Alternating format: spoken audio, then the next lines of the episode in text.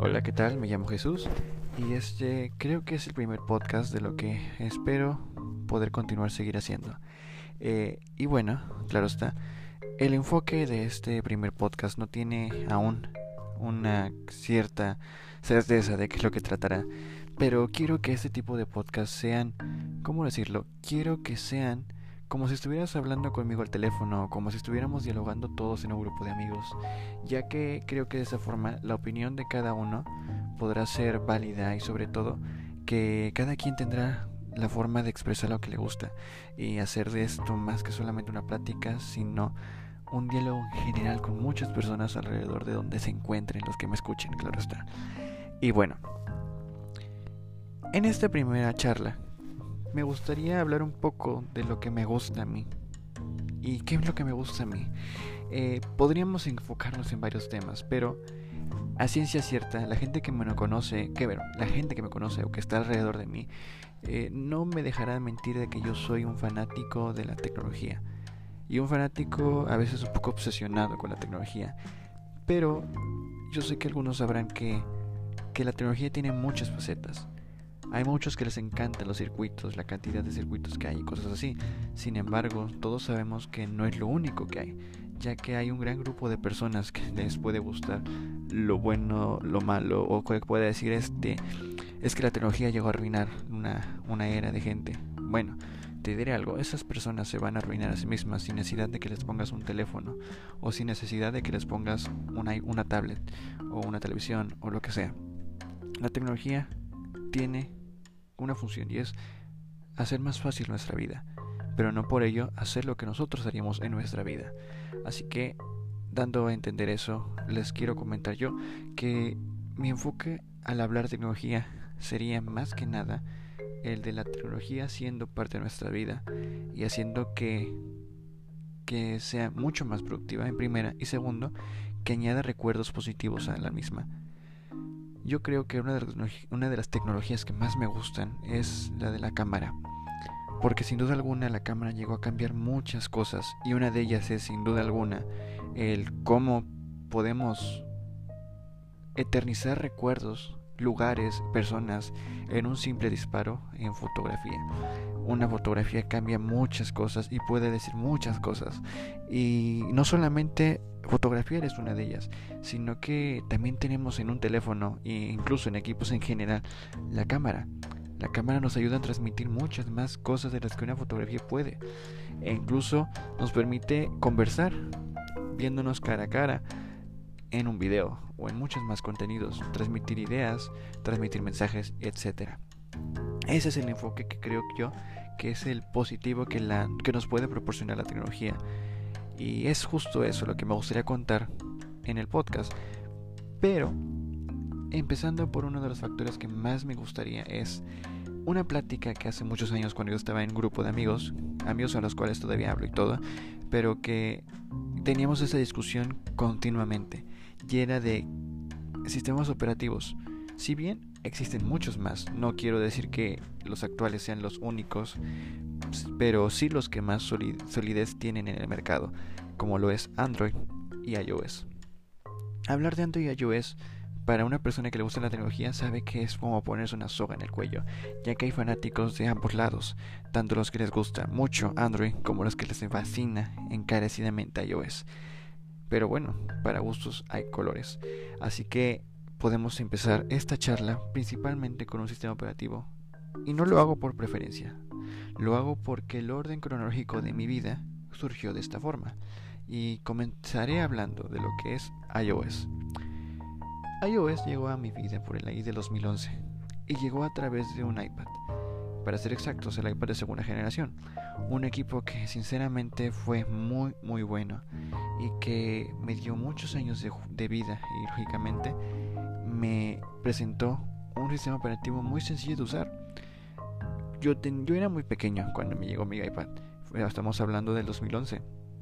Y creo que lo que más me encantó era lo que, me lo que muchas personas en aquellos años me decían de los productos Apple.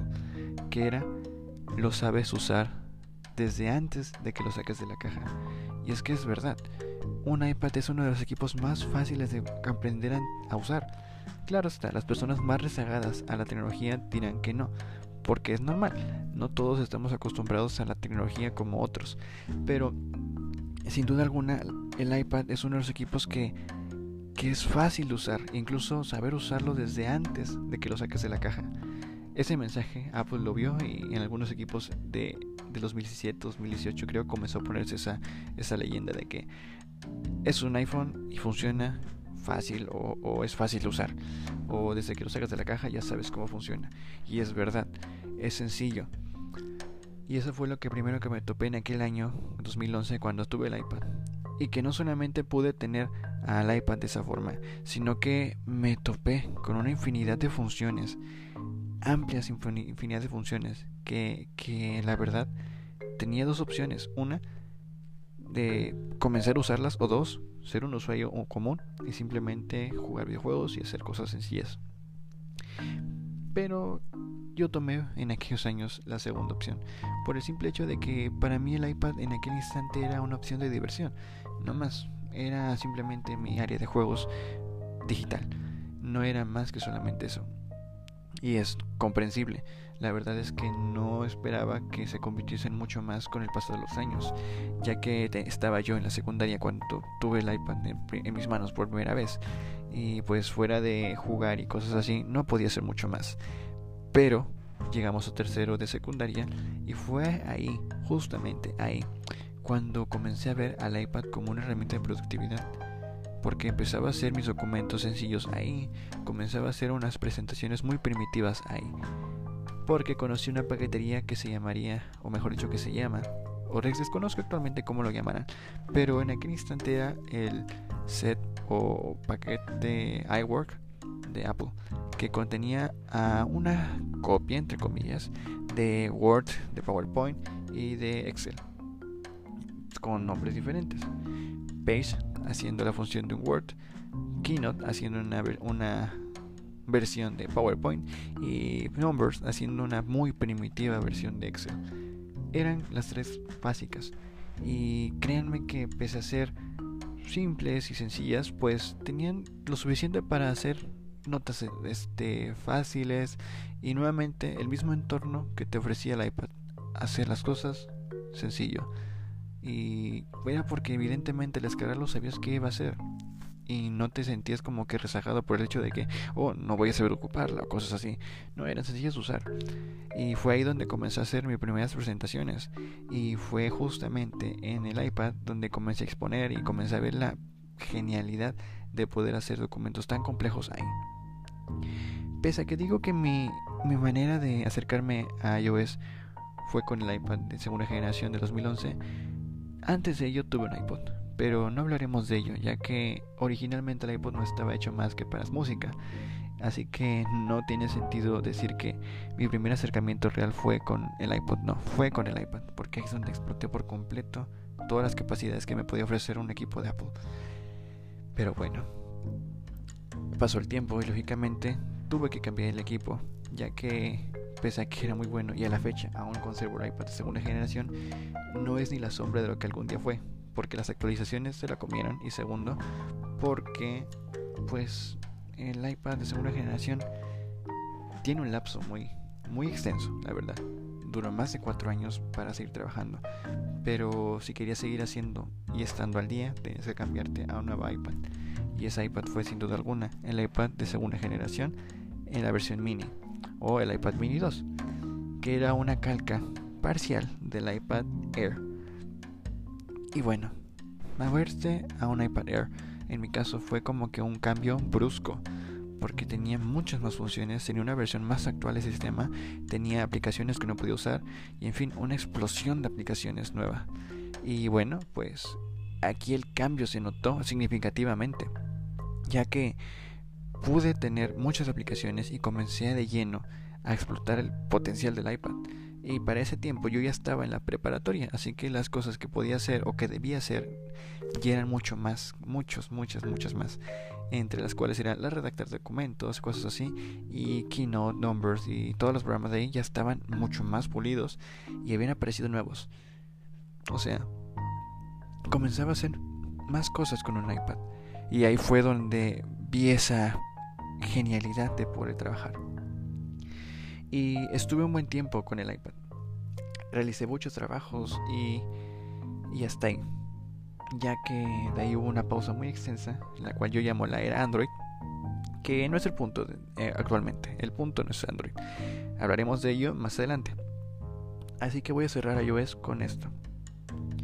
Yo en el año 2019, justo en este año, perdón, este, a principios de año me compré el iPad de sexta generación o el iPad para estudiantes con la finalidad de volver a iOS y con la finalidad de poder hacer más y querer ver qué podíamos hacer ahora con muchos años de actualizaciones en un iPad. Y sin duda, sin duda alguna quedé sorprendido por todo lo nuevo que podía ser. Pero hay que ser conscientes de algo. Cuando yo llegué a este iPad, el sistema operativo era iOS 12. Que si bien era un buen sistema operativo, no era el que necesitaba un iPad. Así que pasaron unos meses y al salir iPadOS me, me quedé completamente satisfecho de ver que el iPad se había convertido en una herramienta de trabajo muy, muy buena. Por una simple razón. A día de hoy estoy grabando el podcast que están escuchando por un iPad. Estoy haciendo mis documentos de un iPad. Las imágenes que puede que quienes me conozcan eh, que tengo en Instagram están pues editadas, están dibujadas, están hechas en un iPad. O sea, el iPad cambió por completo desde aquella iPad de segunda generación. Así que sí, creo que me quedaré en Apple por un tiempo. Hasta que nuevamente hay una era Android. De era que no sé si será próxima. Así que no les puedo, les puedo ser sinceros. Ya que hay un nuevo, uno, un nuevo desarrollador nuevo. Ahora, ah, me confundo. Hay un nuevo competidor que la está haciendo muy bien. Que es Microsoft. Una vez más está metiéndole a lo que es el sistema de desarrollo de productividad. Y una Surface le está echando competencia a un iPad. Y no les miento, sí podría echarle competencia a iPad. Pero bueno, para cerrar este tramo, quisiera decirles una, una cuestión que muchos usuarios se plantean, que es ¿qué tiene iOS que no tenga Android? Creo que iOS actualmente y en aquellos años tiene más aplicaciones profesionales, tiene más aplicaciones dedicadas, cosa que en Android a día de hoy, les soy sincero, no lo encuentro. En iOS encontramos Pixelmator, encontramos eh, Forger, encontramos Rogue Animator, encontramos Procreate, encontramos iMovie, LumaFusion, en fin, mucho software profesional para hacer muchas cosas que podrías hacer en un ordenador. No al nivel de un ordenador, eso hay que dejarlo claro, pero sí que puedes hacer aquí en un iPad. En cambio en Android sigue faltando eso, o al menos yo siento que sigue faltando eso. Aplicaciones dedicadas y que puedas tener la seguridad de que no las van a abandonar. Es lo único que podría decir que tiene iOS que no tiene Android. Desarrolladores. Desarrolladores grandes, pequeños, que confían en la plataforma lo suficiente para poder hacer programas muy, muy complejos. Es lo único que podría decir. Y ahora, ya hablamos de iOS, las cosas buenas, ahora hablemos de Android. Ok. Eh, hay dos perspectivas. Puedo hablarles desde que empecé con KitKat o desde que empecé con Lollipop. Pero siendo sincero, yo quedé encantado con Android desde que vi Lollipop. Así que hablaremos desde Lollipop. Lollipop yo lo probé en un iPhone. No, perdón. Yo Lollipop lo probé en un Moto. Un Moto G no en un Moto G de primera generación. No recuerdo si fue el 2 o fue el 3. Siendo sinceros, no recuerdo. Pero fue con un Motorola que probé Lollipop. Y la verdad es que cuando yo vi Lollipop lo que más me encantó fue la capa Material Design. Y que creo que yo, que creo que fue el incentivo de cambiarme de iOS a Android. Y créanme, no fue un usuario Android que simplemente llegase y ya, y ocupara lo básico ya. No, fue un usuario Android que explotó todo lo que pudo, las aplicaciones que venían en el sistema, las que se pueden instalar externas al sistema y la integración de un ecosistema Android por completo. Porque sí, así como hay ecosistemas en iOS, hay ecosistemas en Android. Y el ecosistema Android, por defecto, sería tu móvil Android, tu wearable Android, tu Chromecast de Google, tu Google Home y los equipos que se pueden conectar a Google Home. Para entonces tener un ecosistema completamente Android. Eso se puede lograr. Y yo llegué a la mitad de ese tramo. ¿Por qué? Porque... Luego les contaré por qué. Bueno, hablando de mi experiencia Android, fue con un Motorola con el que me quedé fascinado de Android por sus animaciones, sus transiciones. Incluso había un amigo que me decía, no te gusta Android, te gustan los colores que te presenta Android. Y la verdad es que sí y no. Porque una vez dejando de lado los colores y conociendo más el sistema, me gustó el sistema. Por el simple hecho de que era un sistema muy, muy abierto. Ya que a diferencia de, de iOS, en Android puedes instalar lo que quieras, ya esté en la tienda o no esté en la tienda. Puedes descargar lo que quieras de Google, puedes descargar lo que quieras de cualquier, cualquier eh, este gestor de, de, de sitios web o algo así. O sea, tienes un catálogo amplio. Y fue junto con un justo con un Motorola G que comencé a ver ese entorno. Y lo que me gustó de probar Android en Motorola es que la versión de Android de Motorola era la versión más limpia de Android que he visto. O al menos que en su momento vi. Porque lógicamente actualmente hay teléfonos con Android One y cosas así. Y es una versión de pura de Android. Y sí, sé que también existen los Pixel. Pero yo lo probé con Motorola. Y fue por eso, gracias a que muy. a que quedé muy encantado con Motorola. Que al año siguiente poquito después, digamos 2015 más o menos, 2016, me compré un Moto Z y fue una cosa, una explosión de las cosas que podía hacer un Moto Z, porque el primero me quedé encantado porque los módulos del Moto Z eran una gozada, o eso es lo que veía. Tristemente no pude verlos todos y no pude probar casi todos, pero era un concepto que me gustaba y que tristemente ya no va a ser posible porque la empresa está abandonando ese concepto y posiblemente no volvamos a ver un Moto Z. Pero bueno, este. Lo que me gustó es que había aplicaciones que, aunque no eran profesionales, tenían ese toque de complejidad mucho más amplio. Yo creo que Android no solamente es para los usuarios que quieran un sistema operativo este, abierto, sino que para quienes quieran hacer de su sistema operativo un entorno de programación o un entorno de pruebas, porque la verdad es que Android al ser derivación, bueno, al ser inspirado o mejor dicho, basado en Linux, es demasiado fácil de poder probar aplicaciones y hacer mucha gestión de cosas en ese mismo equipo. La verdad es que es lo que me encanta de Android, el hecho de todo lo que se puede hacer. Y bueno, pues eh, con el Moto Z equipo que actualmente está muerto, o yo creo que está muerto, por el simple hecho de que este, entre prende y no prende, pero también por diversas situaciones. Y una de ellas también fue por un programa muy pesado que le instalé, pero que pudo correr y que me quedó y que me dejó impresionado. Y es que a los que no sepan, se puede llegar a instalar tal vez, nunca lo terminé de probar, Steam en un móvil Android y jugar tal vez un juego de Steam en un móvil Android. ¿Qué cómo? Bueno, pues si te metes a la tienda de aplicaciones, que actualmente no sé si está la aplicación, si no la puedes descargar de externos, que se llamaba Debian Linux o algo así, lo que podías era instalar una versión de Debian estable en un Android y tener la interfaz de Debian en un Android. Por lógica, al tener la interfaz de Debian, no solamente tenías eh, las aplicaciones básicas, sino que además de eso tenías a Debian completo y por ende el terminal, terminal en el cual podrías programar y hacer en ese instante con Debian y tu, y tu equipo este, un, un servidor, un servidor así de simple. Y no solamente de eso, podías hacer también la descarga de aplicaciones de Debian. O sea, tenías una variedad de funciones y pues creo yo que era fantástico, porque yo pude ver a Debian correr en mi teléfono y fue como una gozada porque era como que un sistema tan completo está ahí y se ve muy muy bien. Y bueno, es algo que la verdad me dejó encantado. Y creo que fue como que el plus y algo que yo, yo, yo mismo en mi cabeza dije, esto no lo podría hacer yo en un iPad porque su sistema está encerrado. En cambio en Android puedo hacer esto. Pero, ¿qué pasó? Si tanto enamoramiento tuve de Android, ¿qué es lo que ocurrió?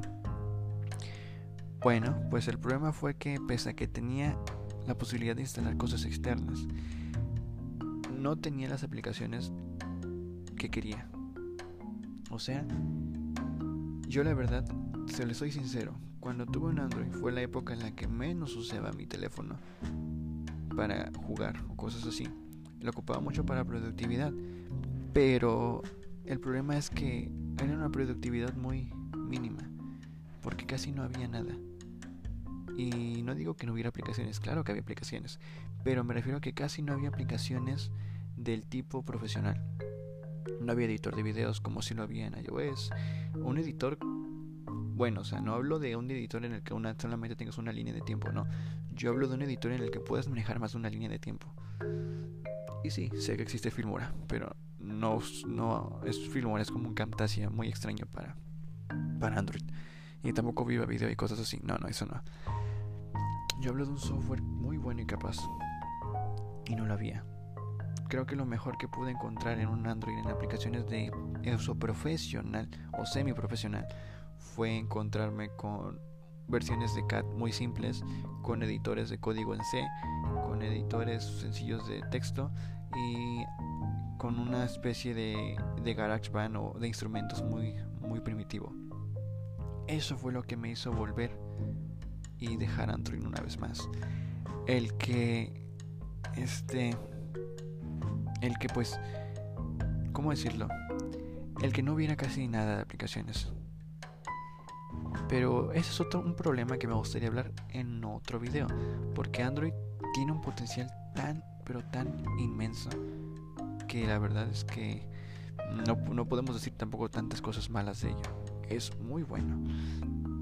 ¿Y por qué? Le digo que lo haremos en otro video, pero les doy un resumen aquí breve de por qué. En primera, Android está en más lugares de lo que está iOS. Y dirás, ¿cómo? Sí, Android no solamente está en tu teléfono, lo podemos encontrar en un, en, ¿cómo decirlo? En un reloj. Lo podemos encontrar incluso en refrigeradores, en televisiones.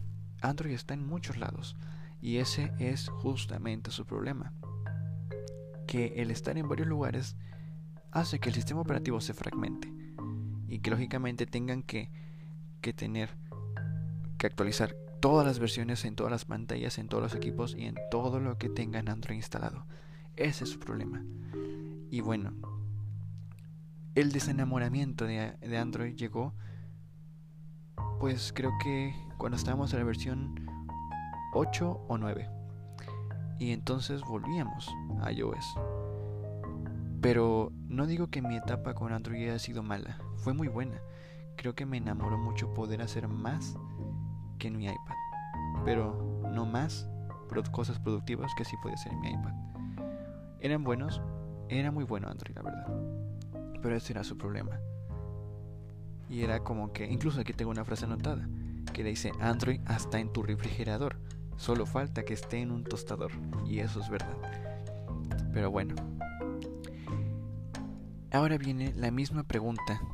O mejor dicho, la misma situación que quiero analizar aquí. ¿Qué tiene Android que no tenga iOS? Fácilmente lo diré. La libertad de decidir dónde quieres que estén las cosas. Android es tan, pero tan abierto que pues prácticamente cualquier desarrollador puede desarrollar sobre Android. Segunda, que puedes descargar lo que quieras de donde quieras, que es muy fácil gestionar archivos y que lleva años siendo lo que es y es bueno en ello. Son creo que las cosas que puedo decirles buenas y lo malo es que el hecho de que estén todos los equipos o en una gran parte de equipos en el mundo y que sea su mayor determinante de que no puedan sacar aplicaciones potentes porque hay que tenerlas en todas las gamas. porque Android está en gama baja, gama media, gama alta, gama alta y gama super alta, o algo así. Así funcionan las gamas en Android. Ese es su mayor problema. Pero bueno, siendo objetivos, ningún sistema operativo es perfecto, porque Android jamás llegará a ser iOS y iOS jamás llegará a ser Android. Y aquí hay una situación que me gusta abordar, porque me gustaría abordar, porque lo puse aquí. ¿Qué espero de estos dos sistemas operativos para el año que viene y dentro de 5 años? Bueno, yo espero de Android que tenga más aplicaciones profesionales, que crezca y que se encuentren más equipos, sin duda alguna. Y creo que Android es un sistema operativo que promete demasiado y que debe ser un poco más, ¿cómo decirlo? Debe ser un poco más exclusivo para poder llegar a ser un poco más de lo que es su competencia. ¿Y de iOS que espero? Pues espero que sea un poco más abierto, que te permita configurar un poco más las cosas y que su catálogo siga creciendo en aplicaciones profesionales y que algún día tal vez, solo tal vez, el iPad sí pueda ser un rival muy digno de un ordenador. Pero, ok, vamos a una conclusión objetiva. Ok, ambos son buenos. No se puede comparar ninguno ni otro. ¿Por qué? Porque para todo usuario hay un sistema operativo. Y tanto iOS como Android son muy diferentes y depende de cada usuario pues depende de cada usuario y qué vaya a hacer el que tenga que seleccionar si tú eres un diseñador gráfico eres una persona que le encanta dibujar editar videos y cosas así te recomiendo iPadOS o lo que es mismo iOS y si tú eres una persona que le gusta programar que le gusta explotar un teléfono para ver qué más puede hacer que solamente correr cosas sencillas te recomiendo Android Android es más difícil de usar que iOS, eso se lo puedo asegurar. Pero tampoco, pero tampoco es tan difícil. Por un simple hecho, si no vas a hacer más que solo lo que viene precargado, será igual de fácil usar que iOS. Y eso creo yo que sería mi perspectiva de, de usar ambos sistemas operativos. Ninguno es perfecto, eso se los puedo dejar claro. Pero son creo que lo mejor que tenemos en estos años. Y dudo que llegue un competidor mucho más grande o que pueda cambiar por completo lo que tengo yo hoy como perspectiva de que iOS y Android son los mejores sistemas operativos que podemos tener. Pero bueno, esa es mi opinión. Sé que ustedes también estarán diciendo, oye, pero Huawei se está aventando, sí.